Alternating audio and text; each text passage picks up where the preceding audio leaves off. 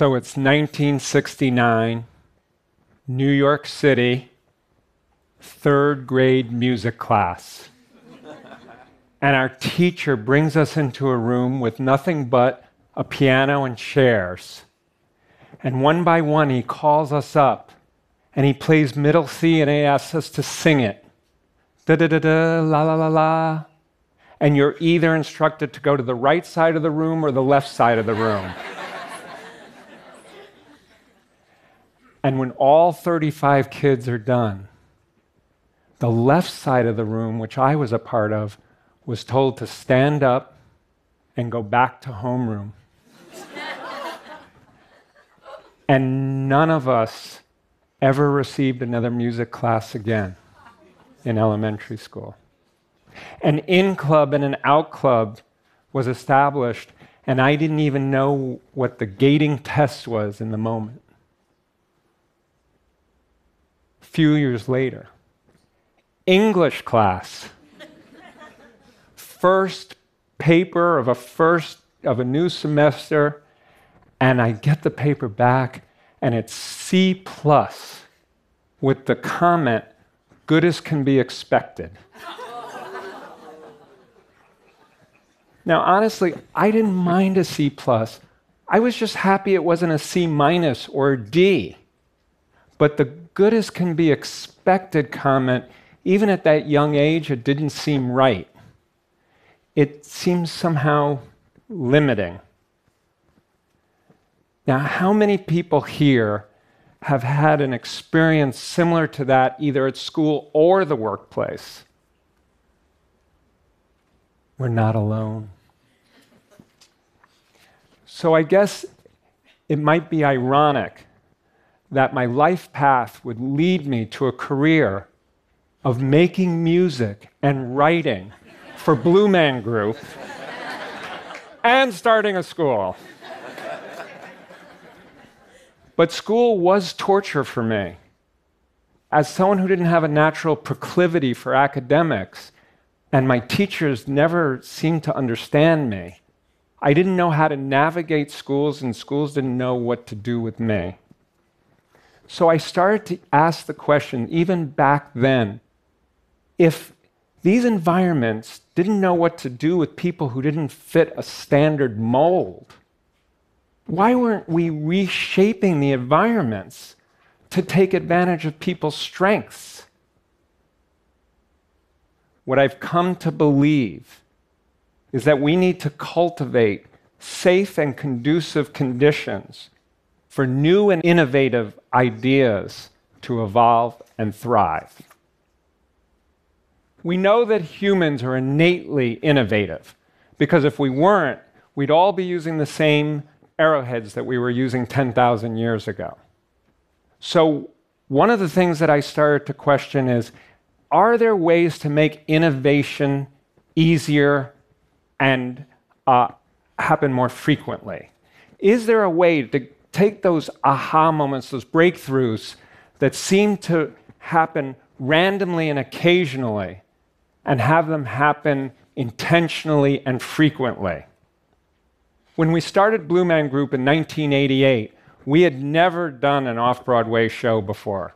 We'd actually done almost no theater. Uh, but we knew what we were passionate about, and it was a whole series of things that we had never seen on stage before. Things like art and pop culture and technology and sociology and anthropology and percussion and comedy and, and following your bliss we established a rule that nothing made it on stage if we had seen it before. And we wanted to inspire creativity and connectedness in ourselves and our audiences. We wanted to do a little bit of social good, and we wanted to have fun doing it. And in the office, we wanted to create an environment where people treated each other just in a little bit better, just a little bit more respect and consideration than in the outside world. And we continued to iterate and collaborate and find solutions to create things that hadn't been seen. Over time, I've come to identify the optimal conditions for these types of creative and innovative environments are clear intent, purpose, and passion. This is working on something bigger than ourselves. Personal integrity. It's doing what we say we're going to do. It's being our authentic self in all interactions. Direct communication and clear expectations, even when the subject matter is difficult. Grit and perseverance. Iteration, iteration, iteration. Establish collaborative teams. Instill deep trust and mutual respect. Everyone on your team is in. There is no out club. We rise as a team, we fall as a team, and decisions are decisions until they're not. Embrace multiple perspectives. This means all voices matter, all emotions matter. Address disagreements head on. People should feel seen and heard. Take risks and celebrate mistakes. A commitment to being a learning organization, always trying to spiral upwards the innovation and learning curves. And speak in one voice. This is perhaps the glue that holds all these conditions together. The concept is that we speak in the exact same manner about someone who's not in the room as if they are in the room. Now, this seems basic, but it's an aspirational practice that helps deal with difficult situations in a more respectful way. Sewing this practice in can have a profound effect on raising the bar, on mutual respect, trust, reducing gossip and politics in the office and the classroom, and thus reducing the noise that gets in the way of the innovative process. At Blue Man Group, iteration was essential for our creative process. We were writing a piece where we were trying to illustrate the consumption waste loop in a funny and uh, creative and surprising way for our audiences. Now, if you have yourselves thought about trying to do the same endeavor, I can save you a lot of time right here and now. I can definitively tell you that oatmeal, jello, cream of wheat, gack, pudding, clay, tapioca, silly putty, and tomato paste do not slide through a tube that's coiled up under your costumes that's meant to come out an orifice in your chest and spray towards the audience. It won't happen. After months of iteration, we finally happened upon bananas. Who knew that bananas would have the exact right properties to stay solid, even with pushed through a tube with forced air, yet slippery enough to have the dramatic oozing effect that we were looking for? This piece became a signature of the Blue Man Show. We didn't throw out all the rules of theater altogether. We had set designs, we had uh, lighting designs. We had a stage manager calling the shows.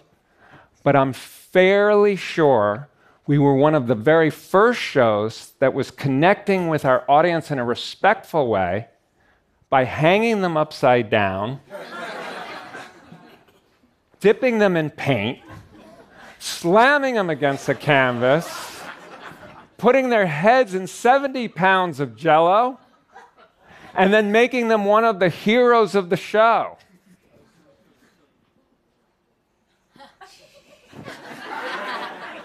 Besides that, we didn't reinvent what didn't need to be reinvented.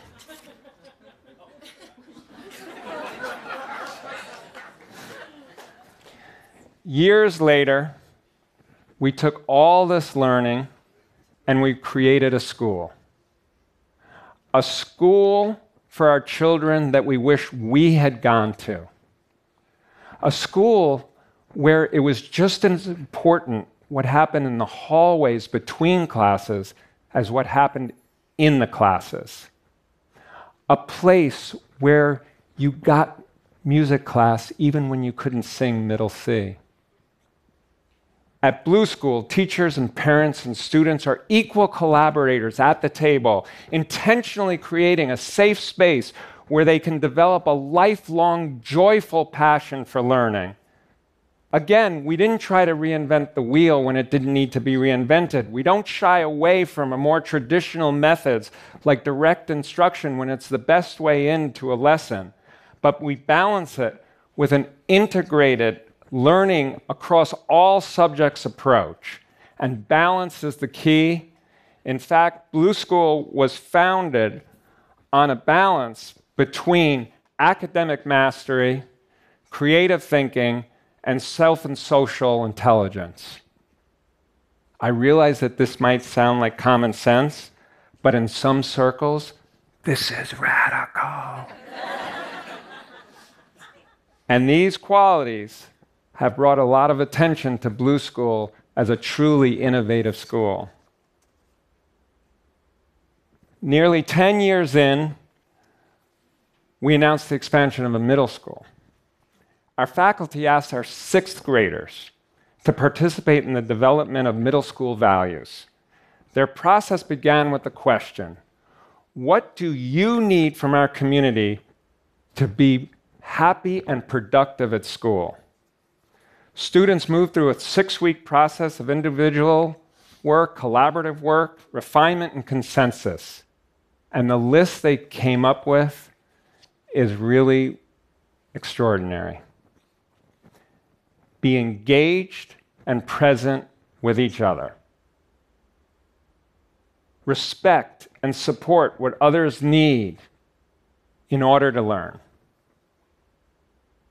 Be inclusive of our diversity, the way we look, think, and act. Cultivate the practice of self awareness and awareness of others. Honor and make time for fun and joy. And challenge ourselves, practice being okay, making mistakes, and support each other through them. Remember, these kids were 11 years old when they came up with this. They articulated what took us 20 years to identify. One of the great byproducts of creating these vibrant communities is that we become attractors for people who want to prioritize these values. They want to prioritize it above things like money and prestige and tradition. We can all be on this road together you with your own values in your own companies, in your own communities and families. For us, for me, it was about prioritizing children's voices to give them the tools to help build a harmonious and sustainable world. I invite you to be on this exciting, passionate, joyful journey together and together good as can be expected is limitless. When the expectation is that by reshaping our environments, we can change the world. Thank you.